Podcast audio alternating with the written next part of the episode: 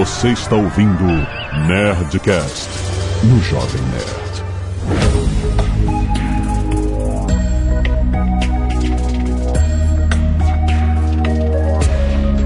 Lada, lada, lada, nerds! Aqui é Alexandre Antônio de Jovem Nerd me venderam óculos com antirreflexo sem antirreflexo. Oxa, aqui é Sandro Magaldi do meu sucesso.com, terra de cego, quem tem olho é rei. Aqui é Flávio Augusto e todo castelo começou com o alicerce e o primeiro tijolo. Caraca. Aqui é Azagal e hoje tem. Muito bem, nerds! Estamos em mais um Nerdcast Empreendedor com Flávio Augusto, Sandro Magaldi, trazido a você todo mês pelo meu sucesso.com, a sua escola de insight em negócios. Cara, e hoje nós vamos falar sobre o tripé base do empreendedorismo, que é visão, coragem e competência. Se a gente falasse, ó, o cara tem que ter visão, coragem, competência, é muito difícil você imaginar, sabe? É intangível, como a gente costuma dizer. Você não consegue tocar nessas coisas, são conceitos meio abstratos. Vamos tentar trazer isso um pouco para a realidade com exemplos aqui e entender como é que a gente pode melhorar os nossos negócios tendo a noção da visão, da coragem e da competência. Vamos lá, que tá muito bom.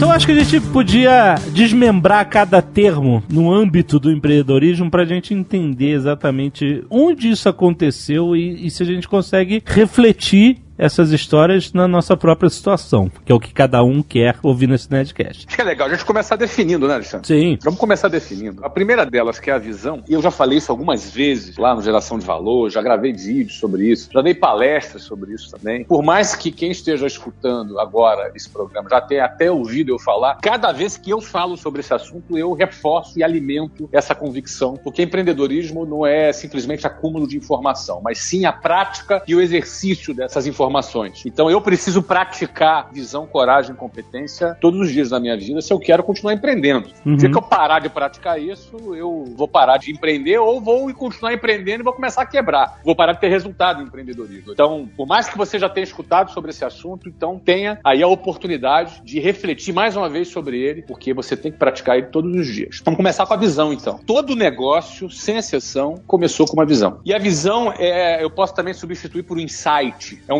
eureka, é aquela sacada, é aquele momento que o cara enxergou alguma coisa acima da média. Não necessariamente é ter enxergado alguma coisa que não existe. Não necessariamente é inventar alguma coisa, mas é se dar conta, é ter um insight de que existe uma necessidade, existe uma oportunidade e existe uma mina de ouro que pode ser explorada naquele momento, naquele local e aquela pessoa é a pessoa certa para fazer, para explorar aquela oportunidade. Isso é uma visão, é uma sacada, é um insight. Quando você percebe que aquilo ali é uma visão antecipada de alguma coisa que está acontecendo. Eu vou dar um, alguns exemplos para tentar materializar que é ter uma visão. Qual é a diferença da, de uma visão e uma ideia corriqueira? Ideias a gente pode ter muitas. Algumas realmente são uma visão. Vou dar aqui um, um exemplo prático. Se você tivesse uma informação que vai construir um shopping center numa determinada rua, esse é um exemplo que eu adoro dar para explicar o que é uma visão. Se você tivesse essa informação antes de todo mundo, valeria a pena comprar os terrenos que tem nessa rua? Claro. Valeria a pena comprar os apartamentos que estão na, nos prédios que estão nessa rua? Sim, Uhum, com, com certeza, certeza. valeria a pena. O que, que acontece com o valor de um apartamento quando começa a construir um shopping em frente a esse prédio? Sobe, né? A a área fica valorizada, né? A área fica valorizada, exatamente. Eu, por casualmente, muitos anos atrás, morava numa rua ali na Professor Alfredo Gomes, no Rio de Janeiro, Botafogo. Comprei um apartamento ali do lado e, de repente, começou a construir o Botafogo Praia Shopping. Oh. Exatamente em frente àquele prédio. E é por isso que eu gosto de dar esse exemplo, que o apartamento triplicou de valor. Caraca. Triplicou de valor. Eu comprei por um valor X e ele depois valia 3X. O Walt Disney, quando ele começou a comprar os terrenos na Flórida pra construir o Walt Disney World, ele vinha pianinho, ele mandava terceiros, em- empresas com testas de ferro. Se falasse que era o Walt Disney comprando, o preço Então. catapultava, né? É, e quando divulgaram o preço do te- dos terrenos ali em volta também catapultaram. quando descobriram que era Mas, ele. mas o fato dele comprar já era um, Já era, gerador de, de problemas. Exato, exatamente. Eu, quando comprei os terrenos para construir os estádio do Orlando City, aproveitei e comprei vários outros terrenos ao redor também. É claro. Que nesse caso eu tinha uma informação verdadeira. Eu, eu sabia que eu ia construir um estádio ali. Sim. Certo? Sim, você Agora- é o dono da informação. Era dono do estádio, eu ia fazer, você entendeu? Aproveitei e comprei os terrenos ao lado, que a gente vai fazer outros empreendimentos ali também. Então você tem uma valorização imobiliária. Ou seja, vamos supor que você pudesse ter esse tipo de informação privilegiada, digamos assim, tá? Ou seja, quando eu me refiro, é óbvio que muitas dessas informações privilegiadas são até crimes, né? Sim. Sim. não pode nem Sim. divulgar coisas assim, é, quando envolve é, bolsa de valores, existem Empresa, companhia aberta, né? companhias abertas, né? Então você, esse, esse tipo de informação não pode nem ser divulgada. É, é considerado crime financeiro. Sim. Agora, eu, eu- esse exemplo da info, se fosse possível por um poder paranormal você ter essas informações, e não por uma questão errada, você poderia lucrar com essas informações privilegiadas. Vamos sair aqui desse âmbito da, da informação privilegiada, porque eu defino visão como algo que você enxergou e que tem tanto valor, é como se fosse uma informação privilegiada. Sim. Você entendeu? Entendi. Vou dar aqui alguns exemplos, né? Observando quando eu tomei a decisão de ter um clube profissional aqui nos Estados Unidos. Nós estávamos em 2013. Em 2013, pouco se falava sobre futebol. Ninguém falava de MLS. Ninguém falava de futebol nos Estados Unidos. Ninguém falava sobre esse assunto, mesmo dentro dos Estados Unidos. Quando eu comecei a estudar sobre futebol nos Estados Unidos, e eu comecei a estudar porque meu filho jogava futebol, eu comecei a observar, né? Como é que, de onde vem a visão? Vem da observação e do questionamento. A visão vem da observação e do questionamento. Quando você observa, questiona, eventualmente você tem algumas respostas. E essas respostas produzem uma visão. E essa visão vai te trazer informações privilegiadas. Então, por exemplo, eu comecei a observar que eu ia nos torneios e sempre tinha milhares de crianças, milhares de pessoas. Falei, meu Deus, no Brasil não é assim. Eu ia para os torneios e, e os torneios eram sempre lotados de gente assistindo, de pais participando. E era uma semana, duas semanas, um ano, dois anos, três anos. E aquilo começou a me chamar atenção. Eu comprei uma pesquisa e verifiquei que mais de 24 milhões de crianças e adolescentes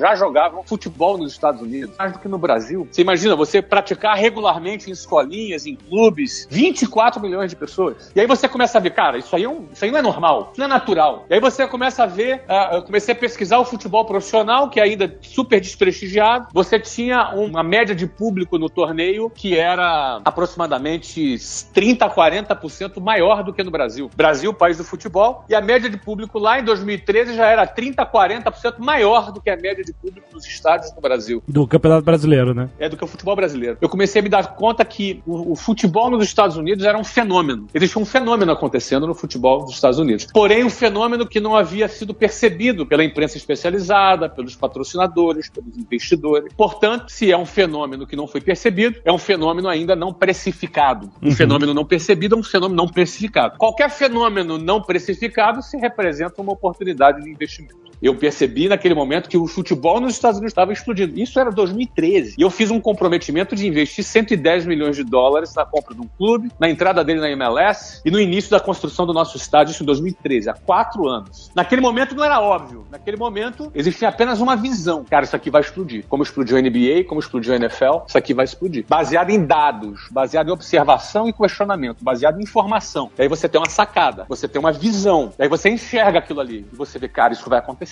Isso foi no final de 2013. Eu assinei o contrato, comprei o clube. Assinamos com a MLS no final de 2013. O Orlando City participaria da principal liga profissional dos Estados Unidos e Canadá. Isso em 2013. Seis meses depois, o que aconteceu em 2014? A Copa de 2014. Na Copa de 2014, o maior público que compareceu estrangeiro para assistir a Copa foram os americanos. Verdade. Aham. E o maior público que tinha comparecido na África do Sul eram os americanos. E o maior público que tinha comparecido na Alemanha eram os americanos. Ou seja, olha, o- olha o fenômeno mercadológico que o futebol já representa para os Estados Unidos. Ninguém falava no assunto. Não tinha sido mapeado. Não tinha sido mapeado, logo não precificado. O que que é precificado? Ninguém tinha dado preço para aquilo. Portanto, estava subavaliado. Uhum. Ninguém percebeu o valor Uhum. daquele movimento. Ninguém percebeu o valor daquilo. Quem percebeu antes se deu bem. Bom, então concluindo, o que aconteceu em 2014? Em 2014 nós tivemos a Copa do Mundo. E além de toda essa grande presença no Brasil, que impressionou toda a imprensa mundial, mais uma vez, público americano sendo o maior turista presente numa Copa, as audiências da TV dos jogos dos Estados Unidos na Copa do Mundo superaram a audiência das finais da NBA, playoffs da NBA e das finais do beisebol. Praticamente ficava provado a relevância do futebol dentro dos Estados Unidos. E quando esses números ficam públicos, e aí toda a imprensa começa a falar, os investidores começam a se movimentar, os patrocinadores começam, enfim, a observar que existe relevância ali, ou seja, aquilo que não era percebido começa a ser percebido. Uhum. E aí quem investiu antes de ser percebido pagou X. E aí a partir do momento que é percebido, passa a valer 3X, 4X, 5X, que foi exatamente o que aconteceu. Já em 2014 foi feito o primeiro contrato de transmissão para mais de 180 países, que superou um bilhão de dólares de valor esse contrato. Ou seja, o futebol nos Estados Unidos passou a ser percebido como um negócio, como um projeto real. É um projeto real de mercado e o mercado começa a precificar isso valendo 3, 4, 5 vezes mais. Hoje o Orlando City vale 5, 6 vezes mais do que foi investido há 4 anos atrás. Por quê? Porque o mercado começou a perceber e aí passou a precificar.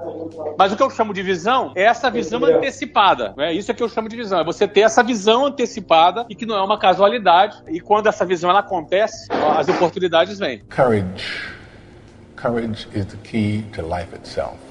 O nosso querido amigo Atila Yamarino, Nerdologia, participa do Nerdcast, ele é biólogo e pesquisador. Uma vez ele falou assim: como cientista, você está sempre querendo provar que você está errado. No sentido em que ele não pode se empolgar com a pesquisa e querer ter o, o resultado que ele quer. Ele tem que ser cético com a própria pesquisa e entender, analisar os dados e aceitar, sabe, o resultado daquilo. Se ela derrubar a teoria dele, é isso. E, resumindo o que quis dizer assim, a gente tá sempre achando que a gente tá errado, entendeu? Mas eu falo isso porque eu quero perguntar o seguinte: como você sabe ou como você soube que você ainda estava antevendo uma coisa que não era. Entendeu? Porque às vezes, muita, o que acontece a maioria das vezes é o cara tem uma ideia foda, gosta daquele negócio, só que todo mundo já entrou lá e aí já era, entendeu? Já, já passou o timing de entrar. A diferença da ideia da visão, cara, é que a ideia a gente tem muitas ideias. A visão, ela te perturba, entendeu? A visão, ela é perturbadora. Você dorme com ela e você acorda com ela. Você começa a materializar a visão, você começa a conectar os pontos. Agora, você pode estar enganado você pode estar empolgado. Isso. Eu gosto da premissa do Atila, eu exerço esse, isso. Só que eu faço o contrário. Quando eu estou com uma visão, eu fico dizendo, cara, será que eu estou maluco? Isso. Eu começo a duvidar da visão. Exato. Eu começo a duvidar da visão, eu começo a questionar a visão, eu começo a brigar com a visão, eu começo a lutar com a visão. É isso que eu queria perguntar. Como é que você sabe que ganhou? Onde a, a, os dados influem e até onde a sua percepção e intuição também estão no jogo, né? Olha, eu acho que a intuição, ela tá quando você começa a observar. Quando você começa a observar, você usa a tua intuição assim, cara, tem alguma coisa aqui. Pô, isso não é normal. Quando você observa e questiona, a, a tua intuição entra em cena. Mas quando você começa agora a pesquisar, se aprofundar, associar aquela visão, aquele questionamento a dado, e aquilo começa a te convencer, aquilo passa a ser uma visão. Já não é só intuição, entendeu? A intuição te levou até a visão. A visão não é intuição, entendeu? Aí, Sim. quando você questiona alguma coisa, quando você observa alguma coisa e questiona, tem muito de intuição. Pô, isso aqui tá estranho. Pô, isso aqui não é assim. Por que que é assim? Aí você tem a intuição. Mas quando você começa a juntar dados, eu tinha dados, né? 24 milhões. Mas só pra você ter ideia, o que representa 24 milhões de crianças e adolescentes jogando futebol nos Estados Unidos, isso é mais do que a quantidade de pessoas jogando futebol americano, basquete e beisebol juntas, somadas. Sim. Para pra pensar nisso. Isso é muita coisa. Quando você começa a ter o futebol tendo mais audiência que as finais da NBA, quando você começa a ter o número de turistas visitando um outro país para assistir a Copa, você começa a ter dados, né? Quando você vê a quantidade de pessoas comparecendo aos estádios crescendo ano a ano, que já é maior do que o Brasil. Isso são dados, né? Sim. Então você começa a fazer uma conjugação de uma observação, de um questionamento com dados e você começa a ter uma visão. É interessante chegar a essa determinação de que a visão é diferente de intuição e empolgação. É uma união, é uma união. Tem empolgação, tem intuição. É uma conclusão disso tudo. É, uma, é com vários aspectos, vários dados. vários dados. E aí você fica assim, tomado por aquela situação. Eu posso dar o exemplo da WhatsApp quando a gente criou. Eu gosto de dar. É um pouco repetitivo eu falar dos meus negócios, porque. Mas é, é daquilo que eu tenho autoridade pra falar. Sim. Quando a gente criou o WhatsApp, não existia curso de inglês pra adulto, era tudo curso de inglês pra criança. Hoje é óbvio falar curso de inglês pra adulto, você entendeu? Aham. Mas era uma coisa óbvia pra nós. A, a- visão, ela se torna óbvia pra quem tá enxergando também. Olha que interessante. Ó, a visão, ela se torna óbvia pra quem tá enxergando antes dela acontecer. Muito bom, né? Achar óbvio depois de acontecido, pô, cara, se tu quiser entrar, vai ter que pagar 5, 6 vezes mais. É, claro. Agora, achar óbvio antes de ter acontecido, aí tu vai pagar mais barato. É a visão antecipada. Você antecipa o futuro na tua visão quando tu enxerga. Você vai enxergar uma determinada necessidade. Qual foi a necessidade que a gente viu na WhatsApp? Que as pessoas estavam no mercado de trabalho e não podiam ficar sete anos para aprender inglês. Sim. Isso é óbvio? Óbvio. Mas quando não existia esse óbvio? Exato. Então essa é a visão antecipada. Então eu acredito que muita gente tem muitas visões e fica contagiado com essas visões. E dorme e acorda, é perturbado pela visão. Não é sempre que a visão acontece, não é toda hora que ela acontece, mas às vezes ela acontece. Não é? Então é observar, é questionar, é pesquisar, é juntar dados, conversar com algumas pessoas e aí você forma uma visão. Eu, todo negócio foi resultado de uma visão. Todo. Todo negócio você vê pequeno, grande, médio, Sim. ele começou com uma visão e o cara ficou daquilo martelando, até porque não é natural o risco. O cara resolver assumir um risco não é natural. Ele só assume o risco porque ele está perturbado pela visão. Tá tomado, né? Sabe aquela criança que chega pro pai que pede, não se esqueça da minha calói, que pede o presente 20 vezes, 30 vezes. A visão, ela bate na tua porta ali, de novo ali, a visão. E aí o cara, ou, ou ele avança ou ele não avança, né? Depois que ele tem a visão. Quantas pessoas você já ouviu assim, pô, cara, eu tive uma ideia do Google. Ah, isso Já é. vi, já vi. O cara que teve a ideia da Netflix em 90 e em 2001. Ideia do YouTube, ideia É, de tudo, tudo. né? Todo mundo teve ideia de tudo, né? Mas, É, é, pois é. mas as ideias realmente estão no ar. Agora você tem que agarrar ela, né? É o negócio da visão. Mas é que, é, é que a visão é mais que a ideia. A visão. E aí o que acontece? Como é que o cara sai da visão? Execução. Ele tem que ter coragem. Ah! Todo cara que tem um negócio, todo negócio de sucesso, sem exceção, todo negócio de sucesso foi, é resultado de decisões corajosas. De assumir risco, né, cara? Todo negócio, ele precisou ter uma decisão corajosa. O cara pediu demissão, o cara investiu, o cara vendeu o carro, o cara deu tudo, o cara postou tudo. Por quê? O cara tá tão tomado pela visão que o cara fala, cara, tem que ter coragem. Agora, quantos negócios não saíram do papel por falta de coragem? Quantos negócios na hora H, na hora H o cara deu aquela bela amarelada? Isso acontece toda hora, cara. Acontece toda hora. Um exemplo que eu já devo ter contado aqui em algum momento, mas eu já escrevi sobre ele também, que é a forma que eu ilustro coragem. Como é que se ilustra coragem, né? Então, Réveillon de 1997 para 98. Talvez você que esteja ouvindo nem tinha nascido ainda. Ou então você era recém-nascido e eu estava fazendo isso aqui que eu vou te contar agora. Olha aí. Réveillon de 97, 98, era uma e meia da manhã, eu estava em Cabo Frio, uma cidade do litoral Grande Cabo Frio. lá do litoral do Rio de Janeiro, lá da- do estado do Rio de Janeiro. Tinha uma plataforma de 70 metros de altura, um guindaste de 70 metros de altura, onde o pessoal estava saltando de bang jumping lá de cima. Oh, aham. Exatamente. Eu, nos meus 26 anos de idade, eu pensei assim, lembrando que aos 26 anos, nessa ocasião, eu tinha cerca de 30 escolas da WhatsApp, era dono de 30 escolas próprias da WhatsApp, a gente nem fazia franquia ainda nessa época. Porra, tu foi passar o Réveillon em Cabo Frio, cara. É, fui pra Cabo Frio, cara. Porra, cara. Tu já não tinha passado essa fase? Não, mas é que eu tava com uns amigos lá, entendeu? Tá bom, ok. É, justificava, não, assim, Cabo Frio é uma cidade legal, mas assim, eu entendi que o, que o Jovem Nerd quis dizer, porque Cabo Frio, pra quem não sabe, quem vai pra essa região, falta água, fica É, um gente, engarrafamento inacreditável pra Fila- chegar lá. Fila do pão. fila do pão. Bom, eu tava lá com os amigos. Ok. Tava lá com os amigos. E aí eu pensei assim, cara, uma e meia, o cara, vou começar esse ano diferente. Eu vou saltar de bang jump. Ih. Eu vou começar diferente esse ano, eu vou saltar de bang jump. Pô, esse ano vai ser o bicho, esse ano vai ser o melhor ano da minha vida. Acho que eu adoro ano novo, né? Eu sempre acho que vai ser o melhor ano da minha vida. Então eu vou começar radical esse ano. E aí fui, fui eu, os amigos, e aí beleza. Aí foi um, um amigo antes. Pra né? testar? Foi, foi primeiro, né? Não, ele foi primeiro.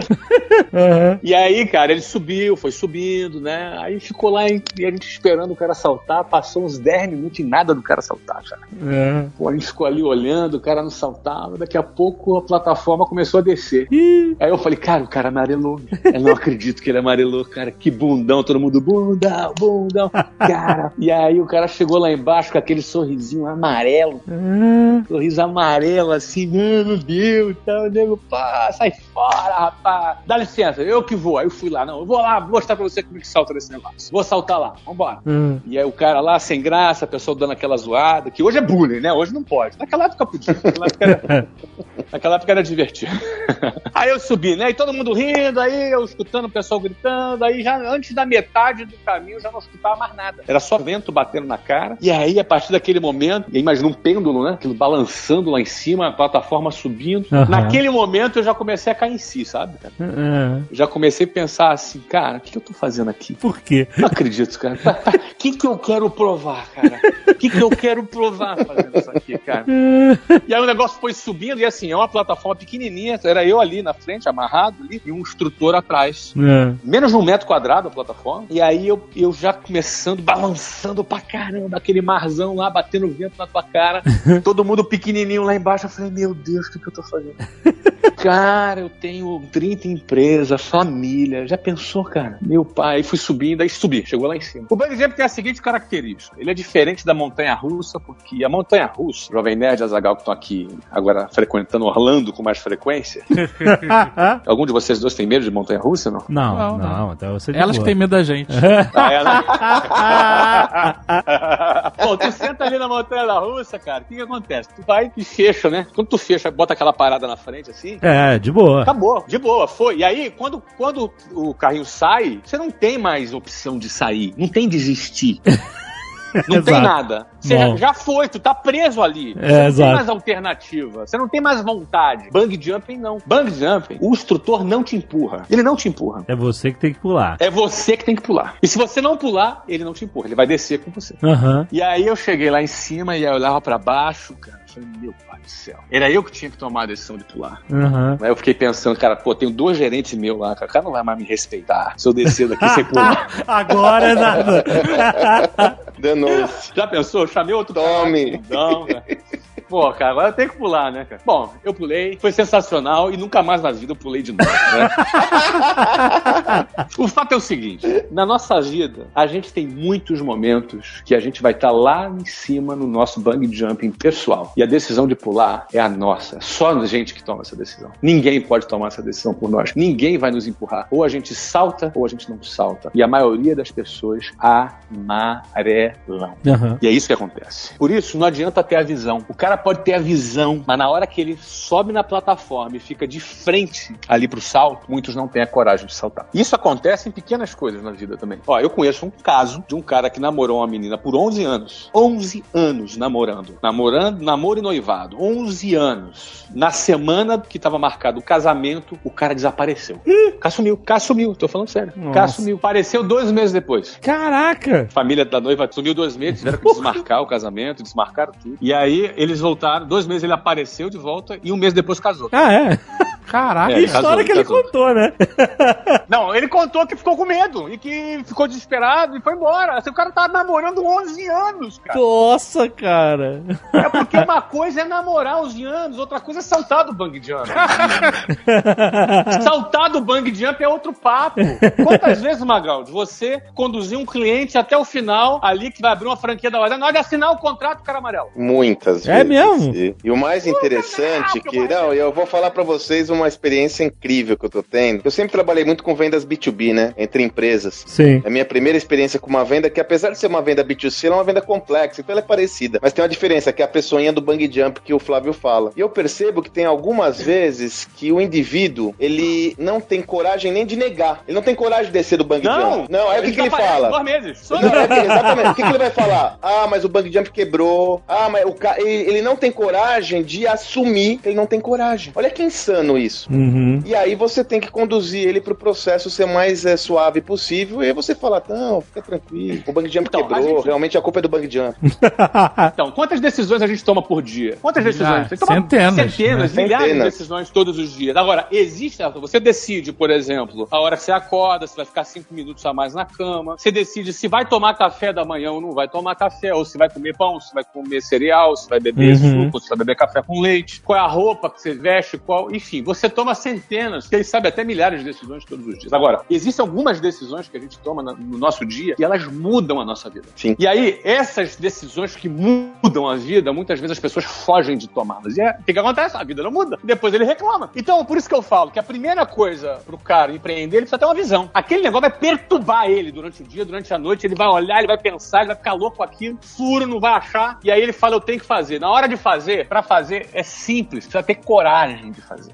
Muita gente tenta relativizar isso. Ah, não é bem assim. É desse jeito. Coragem. Uhum. É. Né? Coragem. Até mesmo, né, Flávio, o ato de você delegar a responsabilidade de não fazer ao ambiente externo é tangiversiar, né? Ah, mas o estamos em crise. Ah, mas o dólar aumentou. Ah, mas você sempre vai encontrar prerrogativas mil para você não tomar uma decisão, Sempre, né? sempre, sempre vai existir. O Brasil já foi mais existir- estável, só pra eu lembrar. O Brasil já teve mais estável, cara? Já foi um país previsível? Não, nunca foi. O que, acontece? É simplesmente isso. Vai precisar vai ter a visão, ele agora precisa ter a coragem. Se não tiver a coragem, acontece o quê? A visão vai pagar. Muitos projetos morrem, deixam, morrem não, deixam de acontecer porque por falta de coragem. Não é? Muitas vidas deixam de mudar por falta de coragem. Muitas famílias deixam de ter uma melhora na qualidade de vida por falta de coragem. Muitas futuras gerações deixam de ter um outro padrão de vida por falta de coragem. Muitos sonhos deixam de ser realizados por falta de coragem. Não é? A falta de coragem, ela deixa de materializar. Então, se eu for dar o exemplo lá do futebol, eu achei tudo bonito, tudo maravilhoso, a visão, eu tava impressionado, tava ali e tal, mas aí no final das contas eu tive que pegar um dinheirinho, 110 milhões de dólares. Ah, você tinha. Muita gente fala, amigo, põe, É. põe lá 110 milhões de dólares no, no- no clube de futebol. Ninguém quer perder 110 milhões de dólares.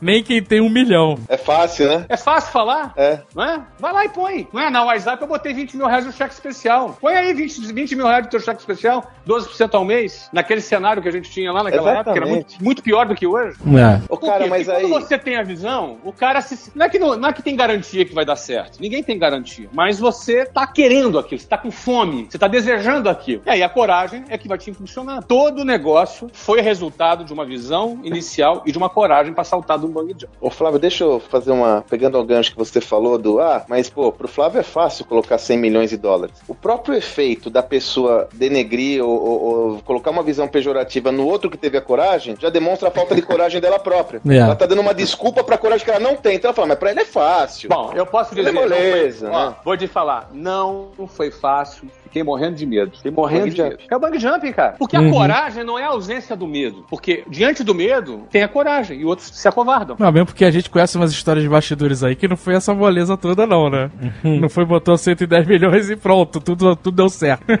a gente sabe das histórias complicadas. Não é, e, e dá medo mesmo. Dá medo. E quando a gente foi construir o estádio, que foi mais de 153 milhões de dólares, dá medo, cara. Claro que dá medo. Mas quando você tá tomado da visão, não é? E você precisa ter a coragem. Aí entra o terceiro elemento. Porque muita gente pode falar, mas Flávio, porra, só visão e coragem? Não, só visão e coragem não é suficiente, cara. Eu só tô dizendo que se não tiver visão, não sai do lugar. Se não tiver coragem, a visão vai pra gaveta. Agora, só visão e coragem não é suficiente. Porque tem muita gente corajosa aí morrendo. Muita gente corajosa quebrando. A terceiro elemento desse tripé é a competência. O que, que é competência? Na hora de executar, você tem a visão, teve a coragem, e vem a hora de executar. Na hora de executar, é preciso ter a competência. O que é competência? Precisa ter o conhecimento, precisa ter know-how, precisa ter disciplina da execução. Quantas pessoas quebram porque não tem disciplina de execução? Quantas pessoas quebram porque terceiro, na terceira dificuldade o cara já desiste ou porque o cara acha que é o mercado, aí terceiriza? Quantas vezes isso acontece? Tem que ter competência, tem que entender do negócio, tem que sacar do negócio.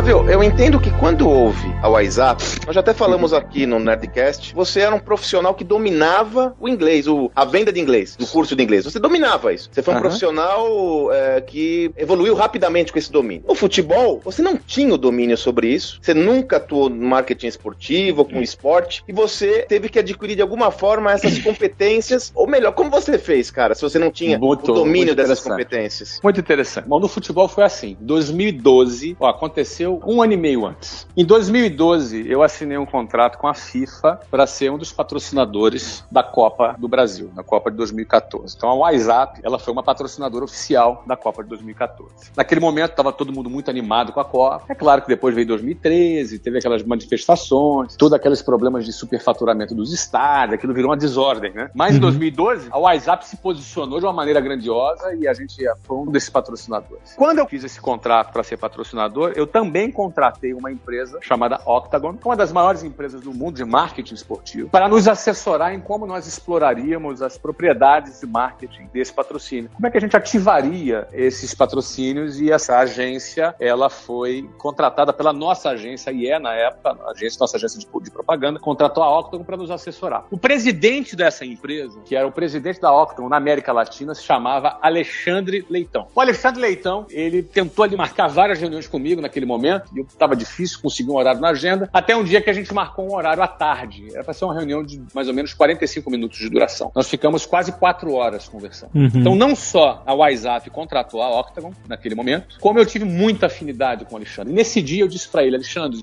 como ele era um cara de marketing esportivo e eu tava com uma visão me perturbando, que visão era? A visão do clube nos Estados Do Unidos. clube, né? Exato. Ah, Eu tava com aquilo ali dentro de mim, eu falei, Alexandre, deixa, deixa eu trocar uma ideia contigo, cara. Vou compartilhar aqui uma ideia com você e você me dá a tua opinião. Aí, pá, passei pra ele, cara. Ó, tô afim de comprar um clube nos Estados Unidos, na MLS, por isso, pá, pá, pá, pá, pá, pá, pá. E o cara é um cara especialista, ó, que é uma empresa americana, um cara especialista nisso. O Alexandre arregalou o olho, olhou pra mim e falou, Flávio, eu acho isso animal, sabe? já tô há uns dois anos pensando nisso. Eu acho que a MLS é a bola da vez. Caraca, estudos profundos disso e ele me alimentou de uma série de informações. Tem estudos profundos sobre isso. Não é? Olha, inclusive, eu te digo o seguinte: se você comprar um clube, eu deixo tudo aqui da Octagon e vou lá trabalhar com você. caraca.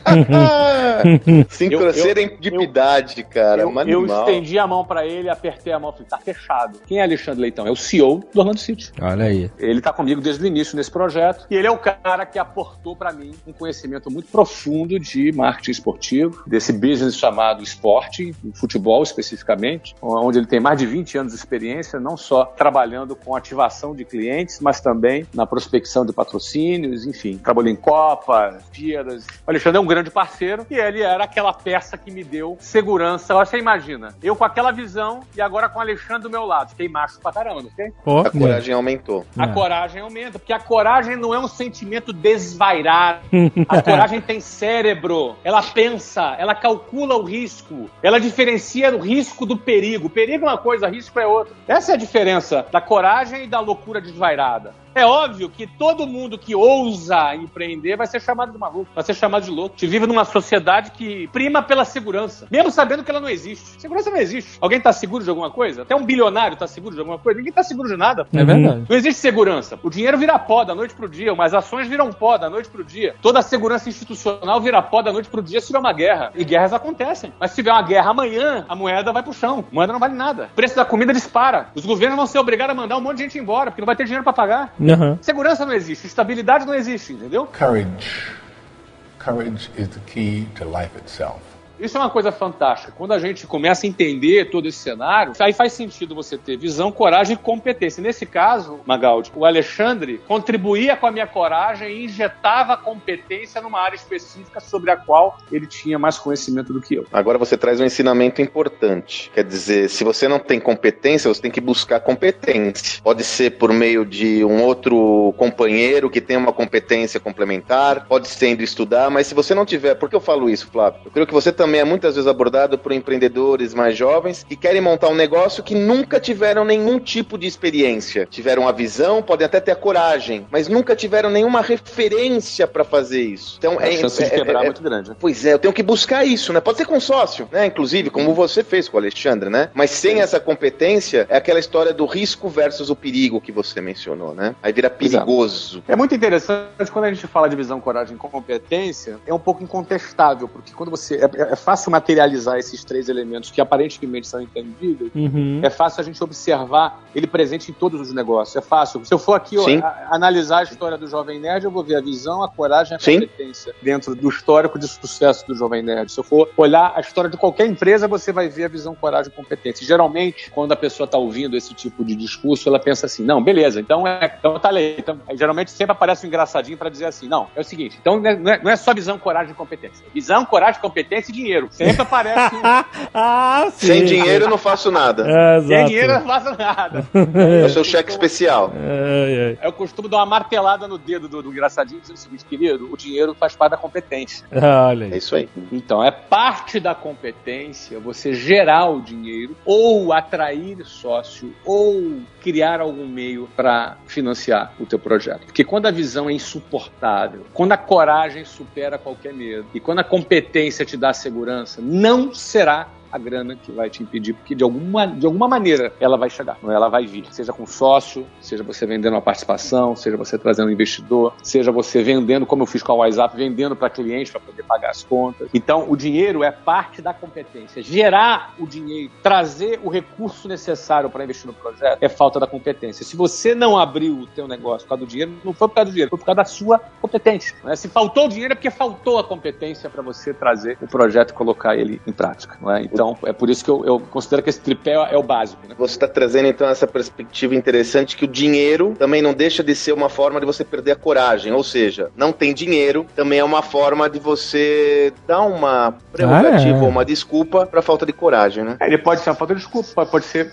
uma desculpa, ou pode ser, às vezes, o cara até tem a coragem, ele até, não, ele até quer, mas ele não teve a competência de trazer a. Ah, interessante, é verdade. Pode ser. Ele tem até a coragem, quer se jogar do bang jump, Ele tem. mas não tem a competência de, de amarrar direitinho as coisas Não lá tem. e tal. Não tem competência boa, pra tá boa, aí, faz né? sentido, faz sentido, faz Não, sentido. olha, quando o negócio é bom, cara, tu vai ter investidor, não tem jeito. Não tem É jeito. fato. E aí você vai gerar o recurso que é necessário, que seja gerado. Pô, nem que você traga um, dois, três, quatro, cinco, dez sócios, enfim. Você vai fazer o projeto acontecer. Eu não quero ser o advogado do diabo, não, mas eu só quero colocar uma coisa na roda que pode ser uma dúvida que as pessoas tenham e eu quero que você fale sobre isso. Você não mencionou em nenhum momento sorte. Eu adoro falar de sorte, cara.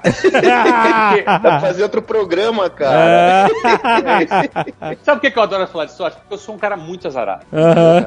Eu nunca ganhei nada em sorteio na minha vida. Nunca, cara. Nunca ganhei nada. Aham. E eh, eu era até meio complexado até outro dia, porque eu nunca ganhava nada, né, cara? Eu sou muito azarado. Uma vez eu fui com a minha esposa num bingo beneficente, né? E aí tinha um monte de prêmio legalzinho lá. Devia ter uns 70 prêmios pra uns 100 casais nesse bingo. Você imagina, cara? É, assim, Nossa, aquele- todo mundo vai ganhar quase. Todo mundo tem que sair com uma batedeira debaixo do braço, né, cara? então, cara, a gente ficou lá e ficou até o último prêmio. Uns 70 prêmios, eu não ganhei nada, cara. E aí o que acontece? Teve mesa que o cara ganhou três prêmios, quatro prêmios. E, cara, e toda hora o cara subia lá e falava, não é possível, cara. E eu lá com a cara de retardado, lá sentado na mesa, olhava pra Luciana, a gente ria. Eu falei, pois é, cara. Azar no jogo, sorte no amor. Aí aproveitava pra dar aquela cantada, aquela cantada, né? É, pra tu se sentir melhor, né? Só que é o seguinte, tava bem divertido. O bingo tava tão divertido que quando acabaram os prêmios, todo mundo, ah, acabou, cara. E aí tinha os vasos, os, os arranjozinhos de flores em cada mesa. Ou seja, tinha mais 80 arranjos de flores, né? Sei lá, Uhum. tinha, mais, tinha mais 50 arranjos de flores. Em cada mesa tinha um. Sim. E aí começaram, vamos brincar então, agora vamos sortear os arranjos de flores. O cara saía com flor, cara, pendurado na cabeça, com batedeira, liquidificador, e eu nada. É. Eu sou azarado, eu nunca ganhei nada de sorteio na minha vida. Agora, sorte é o quê? É o aleatório, né? Sim, Sorte é o aleatório, é, é alguma coisa sobre a qual você não tem controle. exato. Então eu resolvi definir sorte da seguinte forma: sorte é uma estatística de conversão. Uhum. Sorte é uma estatística de conversão. Ou seja, é um em um milhão a chance que eu tenho de ganhar. É um em cem a chance que eu tenho de ganhar. É um em dez a chance que eu tenho de ganhar. Se sorte é a estatística de conversão, como é que a gente vê sorte em negócios? Exato. Para quantos cliques tem um acesso na sua página e para quantos acessos tem o cara compra o seu produto? Quem trabalha com marketing digital sabe muito bem como é que funciona uma estatística de conversão. Né? O cara sabe, cara, para uma pessoa comprar eu tenho que ter tantos cliques, para tantos cliques, tantas impressões, tantas impressões, tem que investir tanto dinheiro. Então, o custo de uma conversão para mim é X reais. Uhum. Então, a cada X reais que eu comprar, eu vou estar tendo uma conversão. Isso é sorte. Na matrícula, lá na WhatsApp, para cada 30 chamadas para um novo cliente, marca-se 5 visitas e se faz duas matrículas. Um vendedor tem essa estatística de conversão. Uhum. Ele, ele telefona para 30 pessoas que foram indicadas por algum aluno, ele vai agendar cinco visitas e vai fazer duas matrículas. Então ele tem duas matrículas para cada 28 nãos. Então ele tem uma matrícula para cada 14 não. Então a Isso. estatística de conversão é uma para 14. Certo. Então o que é ter sorte? É ter a perseverança de falar com 14 pessoas. Hum. Tomar 14 não. Tomar Olha 14 aí. não na orelha, pô. Cara, o cara não muito pode falar bom, com muito 10 bom. e falar, eu sou azarado, eu não, eu não vendo Muito na bom, matrícula. muito bom, muito bom. Sorte é uma estatística de conversão. e e para você surfar a estatística de conversão, você tem que ser resiliente. Sim. Se você não for resiliente, você vai desistir antes de chegar ao fim. Então é assim que eu vejo sorte. Já que eu sou azarado, naquela sorte que é aleatória, naquilo que não depende de mim, eu vou pensar, o que depende de mim? Eu tenho que ter a minha estatística de conversão e ser resiliente para poder atravessar essa estatística de conversão até chegar no sim. É assim que eu vejo sorte, do Jovem Nerd. Olha, faz muito sentido, cara, que a gente consegue, como essa tração paralela paralelo aqui com a gente, a gente vê exatamente isso. Ah, quantos clientes você visita pra vender um patrocínio aí do Jovem Nerd? Nossa, muito. Então, pensa aí, não muito. número, mas isso aí. Mas nem só pra conversão de venda que eu digo, mas assim, até o momento de acontecer o cenário fértil pra você, sabe? A resiliência no mundo nerd, porque no início, quando a gente começou a fazer o site, a gente fala, cara, não existe mercado nerd no Brasil. Não existia, mas a gente continuou lá. Perfeito. e aí começou a existir. As marcas não vão pagar pra se relacionar com esse mercado. Imagina um monte É, de jovem é, e tal, né? pensar, nossa, isso pensamos isso, eu pensei isso, com certeza durante. Né, tem aquele pensamento, se fosse nos Estados Unidos, seria muito melhor. mercado muito maior, tal, caraca, aí daria certo. Agora, Pô, se então, fosse lá, cara- você teria 500 competidores pra batalhar com você. Também, cara. é, Pô, o cenário é Então, outro, né?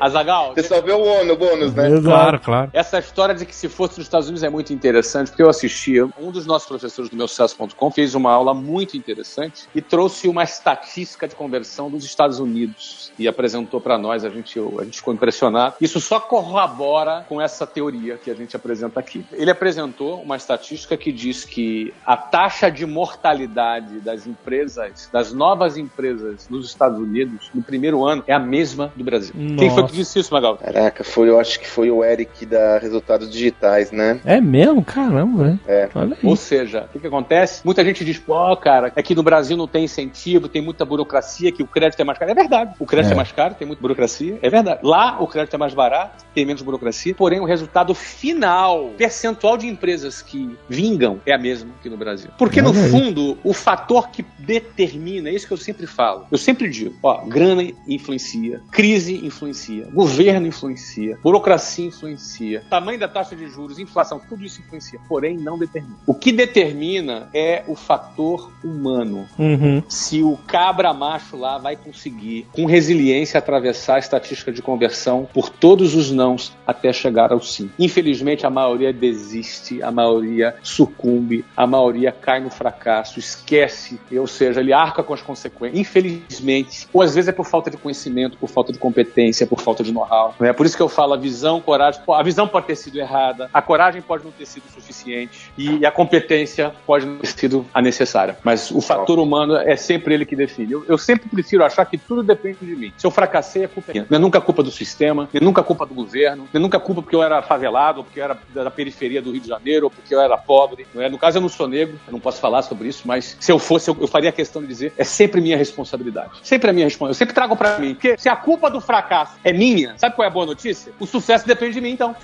se a culpa do fracasso foi minha, o dia que eu tiver sucesso, o aplauso é meu também. Isso serve pra quem já quebrou a empresa, porque às vezes o cara pode quebrar uma empresa, ou duas, ou três, e o sucesso Sim. tá ali depois na quarta, na quinta, né? Também acontece. Opa! O erro é parte do Tem aprendizado. exemplos cara. aí? Pois é. Não falta exemplo, né? Você sabe que, ó, eu vou falar agora, Alexandre, ó, depois pra não fazerem bullying em você. Mas eu vi uma entrevista do Elon Musk, seu amigo Elon Ó, Musk. foi o Sandra que falou. Eu que falei, hein? Ô, Dave, eu que tô falando aqui a parada. Eu vi uma Ok. entrevista do Elon Musk, ele fala justamente essa diferença do pensamento determinístico pro pensamento probabilístico, que é o que ele sempre optou. Essa mesma lógica que o Flávio fala da sorte. Deterministicamente, eu não vou dar certo. Uhum. Probabilisticamente, eu posso falar, você tem 1% de chance de dar certo. Deixa eu Tem trabalhar nesse chance. 1%, né? Tem uma Pode chance. parecer meio, né? Exato. Pode Isso é parecer fantástico. meio aquilo que chamam de autoajuda, aquilo que os pseudos intelectuais recriminam, né, como sendo uma coisa. Cara, é a verdade Agora, agora como ela é. abre parênteses, pseudo-intelectual que não realiza nada, né? Fica só com a boca Não, não, na é cadeira pseudo, da opinião, né? Porque na hora do vamos ver, ele não tem aquele do, não pula do bang jump, amigão. Ó, vai ouvir. Não pula do bang jump. E vai ouvir os caras que realizaram. Ó, ó quem é Elon Musk pra estar falando um negócio desse. É, É, exato. a gente E você lembra, Flávio? Ó, eu li, a, na, só quem não leu aí, a biografia do Elon Musk é muito boa. Esse cara quase quebrou umas 20 vezes. E não é que ele ia quebrar, ele ia capotar com as quatro rodas. Por um mês, ele não perde a Tesla e a SpaceX juntos. É, é, eu Por um mês. Foi um pedido da NASA e depois um acerto que ele deu na Tesla, cara. Só isso, entendeu, meu? O dele tava na reta ou não tava? Pra caralho. Pois é. Sempre teve. Não, tá até hoje, né? Porque a SpaceX pode simplesmente explodir, né? Literalmente, né, Dave? Exato. Se os foguetes não pousarem, se o negócio não der certo, vai pro brejo. não É, tem. isso aí, é isso aí. Por mais glamuroso que seja, né? Exato. Então, É, tem- é, é a visão, coragem, agora tem que ter a competência. Né? Com certeza. É muito boa. Essa visão que o Flávio traz não é de hoje, né? Eu acho que é importante isso que o Flávio trouxe no começo da conversa aqui. O, o exercício do empreendedorismo, ele se configura na prática, ele consiste da prática. Então a gente tem que ouvir, tem que exercitar, porque senão a execução dos nossos projetos acaba fazendo com que nós percamos a oportunidade de reflexão. Então isso que ele traz, eu já ouvi quantas vezes, Flávio, eu acho que eu já ouvi isso, cara. Você deve ter ouvido, 25 eu já vezes. falei, já É. falei muitas vezes, só que cada vez serve pra mim, serve pra todos nós. Cara, Serve, me traz uma serve. outra perspectiva, Flávio. Sempre, Cara, sempre e é bom. fato, eu não tô falando sobre hipótese, cara. Eu tô aqui, cara, ouvindo, falando, caraca, eu já ouvi isso 15 vezes no mínimo, cara. Mas no mínimo Sobre- 15 vezes. Sobretudo, né, Magaldi, você não só ouviu, como testemunhou a nossa prática Isso. e muito. A vida como ela é. Cada programa ele traz uma novidade. O programa passado eu falava sobre o negócio que a gente fez com o Carlos Wizard, que comprou 35% da WhatsApp. E hoje eu já trago aqui para falar que a gente, essa semana, que tá gravando aqui o programa, a gente anunciou a compra da Number One, uma rede de escolas de inglês que existe há 45 anos. Olha que interessante. Ela foi fundada num dia, uma semana depois eu nasci.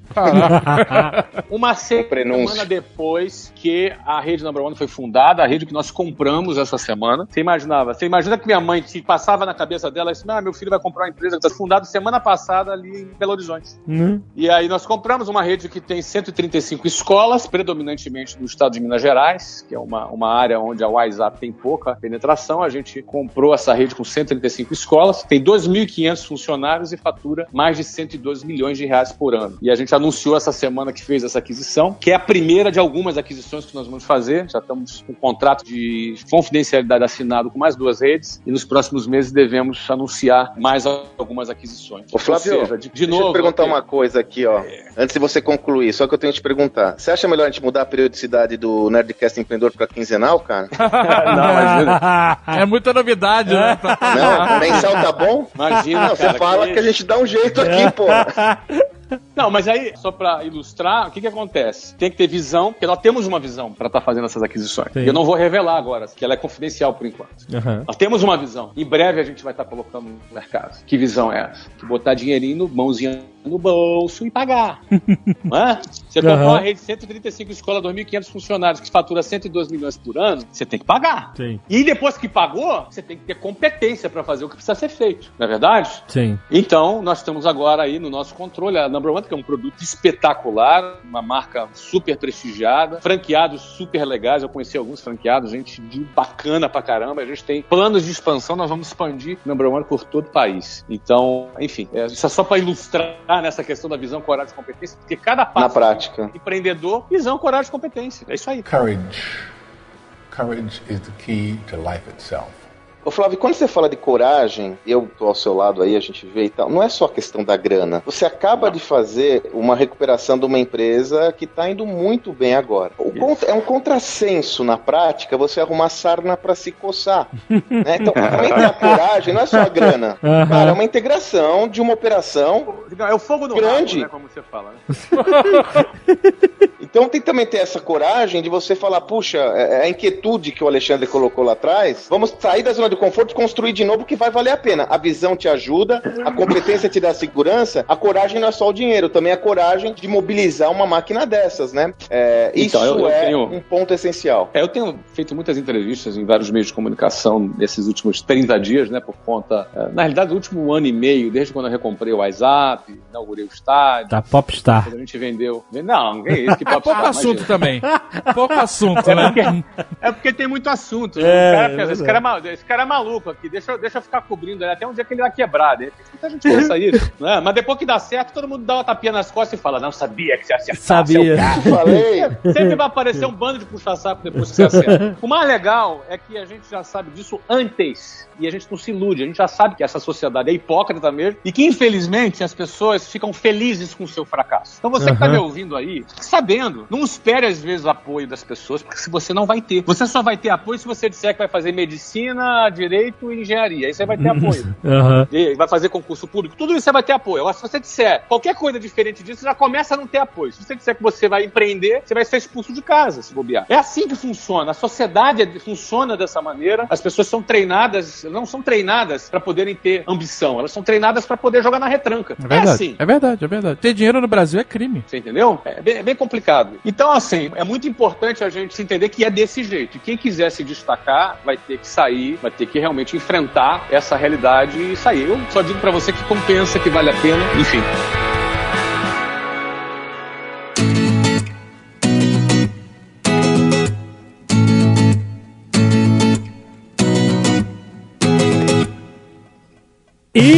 Isso, Ano Magaldi, qual é a coragem que você vai ter de fazer uma promoção esse mês para o meu sucesso.com? A visão, né? Hoje eu tenho uma, uma novidade que nós estamos lançando lá no meu sucesso.com. A gente está agora em julho, nós lançamos nosso primeiro curso estruturado. Ele se chama Start. Qual que é a, a, a tese aqui? Lá no meu sucesso nós temos mais de 500, não, quase 500 aulas individuais. É muito Uhum, conteúdo. uhum. Então agora nós começamos a, a estruturar esses conteúdos de forma a construir trilhas de conhecimento e decidimos colocar no ar esse curso que chama Start, que ele vai da ideação de um projeto até a sua execução. São cinco semanas, cinco aulas específicas que vai unir teoria, né? Nós convidamos o Marcelo Pimenta, o Menta, que é um professor, puxa, já consagrado na área de empreendedorismo, professor da SPM, também é um empreendedor. Ele desenvolveu uma metodologia exclusiva para nós que alia teoria, tese, conceito, prática. Então é assim, ó, ele vai estar falando lá de estratégia, vai falar da, do- da teoria do oceano azul, né? Que é importante você se diferenciar, encontrar um mercado. Ele explica a tese e fala: vamos ver como isso acontece na prática? Vamos dar uma olhada como Alexandre Costa, da Cacau Show, desenvolveu essa teoria na prática. E aí nós recheamos, nós vamos da teoria para a prática, da prática para teoria. E detalhe, né? Esse programa, inclusive, vai ter um certificado de participação. Quem concluir o programa, quem concluir o curso, vai receber um certificado de participação aí do projeto. Então, esse curso ele entra no ar agora em julho, né? Ele entra no ar em julho vai ficar cinco semanas no ar. Então, que, qual que é o, o- o convite que eu faço a todos? É para estar conosco, se transformar num assinante. O assinante do meu sucesso.com tem acesso gratuitamente a esse curso. Então, só paga lá a sua mensalidade, né? Ele só vai pagar a mensalidade de 75 reais e ele vai ter acesso a todo o programa, inclusive com certificado de conclusão, concluindo esse programa. Mas aí ele, ele é finito? Ele fica cinco semanas e sai, é isso? Não fica, ele não vai ser infinito. Mas qual que é a vantagem de acompanhar a programação agora, Alexandre? É que nós estamos modelando, mobilizando a nossa comunidade. Então, quando tiver a primeira semana no ar, todos vão estar discutindo sobre a primeira semana. Né? Os Aham. exercícios vão ser da primeira Ah, sim. semana, o fórum Aham. vai ser da primeira semana. Entendi. O professor vai estar entrando nos fóruns de discussão para dar suas observações sobre a primeira semana. Entendi, entendi. O maior valor, ele vai ficar lá para sempre. O assinante vai ter acesso a isso sempre. Mas o professor vai estar moderando discussões da primeira semana, vai estar falando sobre mentalidade empreendedora. né? Na segunda semana, ele vai estar falando sobre modelagem de negócio. Então, a vantagem de você pegar esse programa no começo, como qualquer curso de EAD e tal, que você tem a oportunidade de estar discutindo com toda a comunidade de forma mais clara o que está acontecendo na hora. Inclusive com o professor atuando ali de forma muito proativa, né? Maneiro. Então, é, essa é a vantagem. Excelente. Então, gente, aproveita, entra agora no meu sucesso.com, faz a sua inscrição, vale a pena. Enquanto isso, você pode já apreciar e estudar todo o conteúdo vastíssimo. Exato. Estudos de caso que os caras. Cara, é inacreditável a quantidade de material e a qualidade internacional, world class, dos documentários do meu.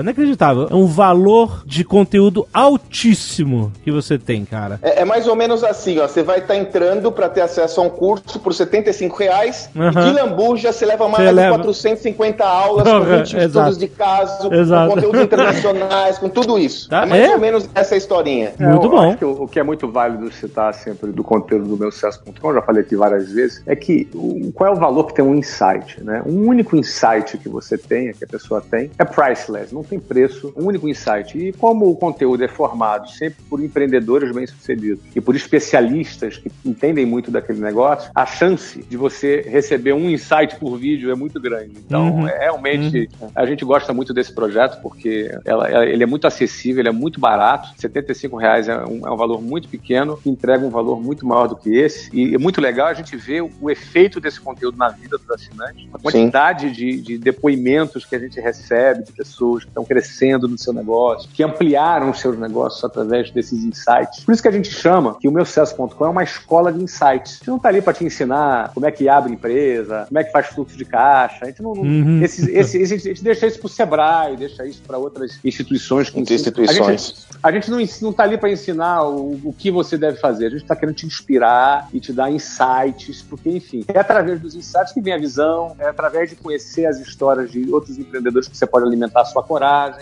e através das aulas dos especialistas que você pode fortalecer a sua competência. Só a gente que tem história pra contar que tem, Socratório. de fato, exatamente, de fato, entrega.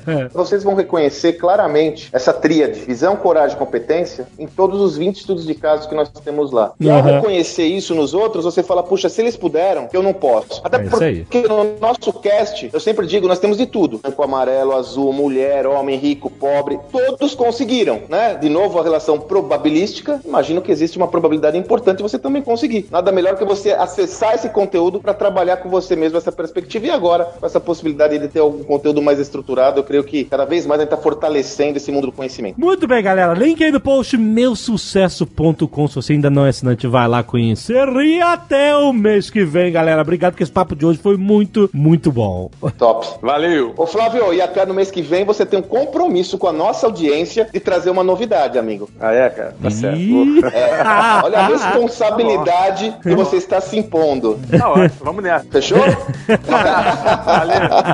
Sandra, topzera.